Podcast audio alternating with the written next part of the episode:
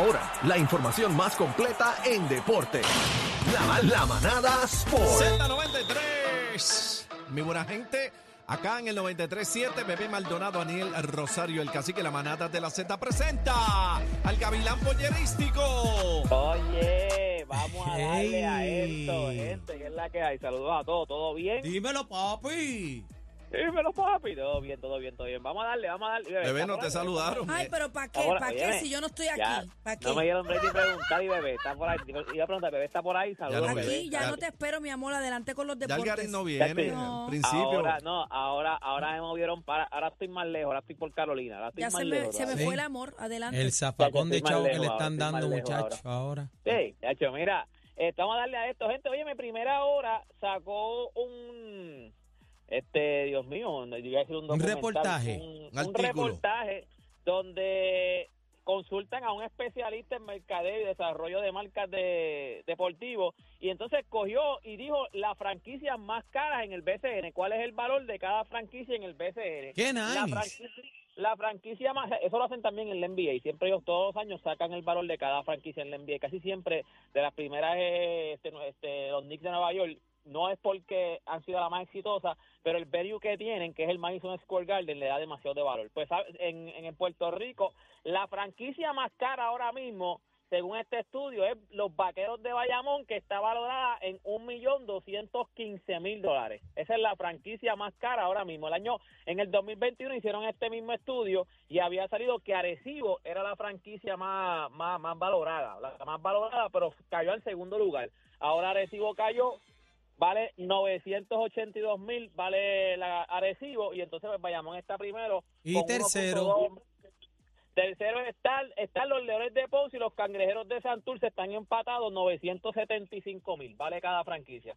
Tercero y cuarto, te voy a decir, mira, el quinto son los Piratas de Quebradilla, 955 mil.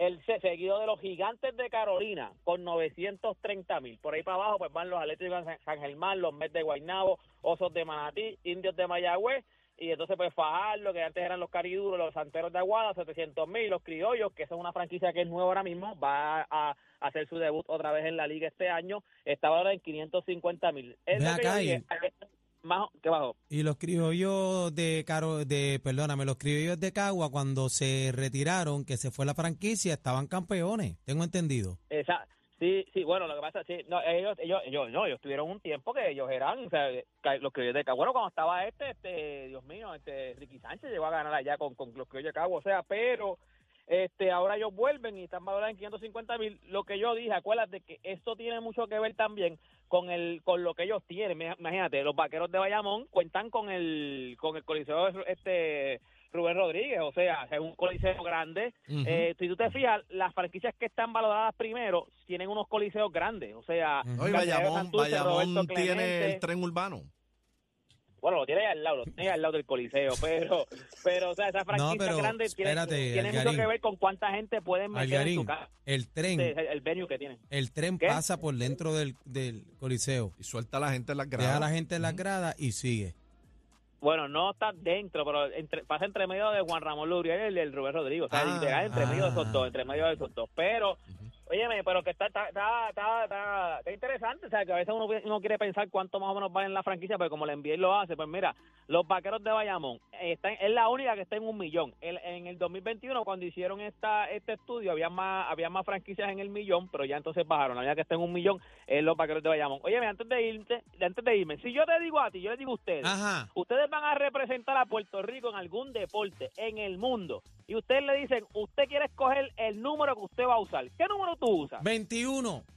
Papi, de una. Pues quiero que sepa que ese fue el número que escogió Jeremy de León. Usted sabe que Jeremy de León fue el que firmaron allá la, eh, el Real Madrid allá, Wow. eh, allá en Europa. Pues mira, ahí mandé las fotos, están en el app la música, usted puede entrar y escogió nada más y nada menos que el número 21. No, va a coger, va a coger otro número. Yo creo que ese es el número más icónico en Puerto Rico, el número más grande, el número que más, o sea, más la gente se identifica, es el número 21. Ese es el O sea, que nos el- representa, es- esa es la Ese- mancha de plátano. Ese es, o sea, exacto, ese es el número que usted sabe que no hay, no, nadie duda, nadie duda. Pues Jeremy de León escogió en su camiseta, ahí está, si están en la plan música pueden ver cuando el número de su camiseta y por la parte de atrás de León con el número 21, escogió el número 21 en honor al caballete Roberto Clemente. Gente, toda esta información usted la puede buscar, usted la consigue en todas mis redes sociales. Usted me consigue como Deporte PR y este fue Deporte PR para la manada de la Z. Ah, la verdad que a esto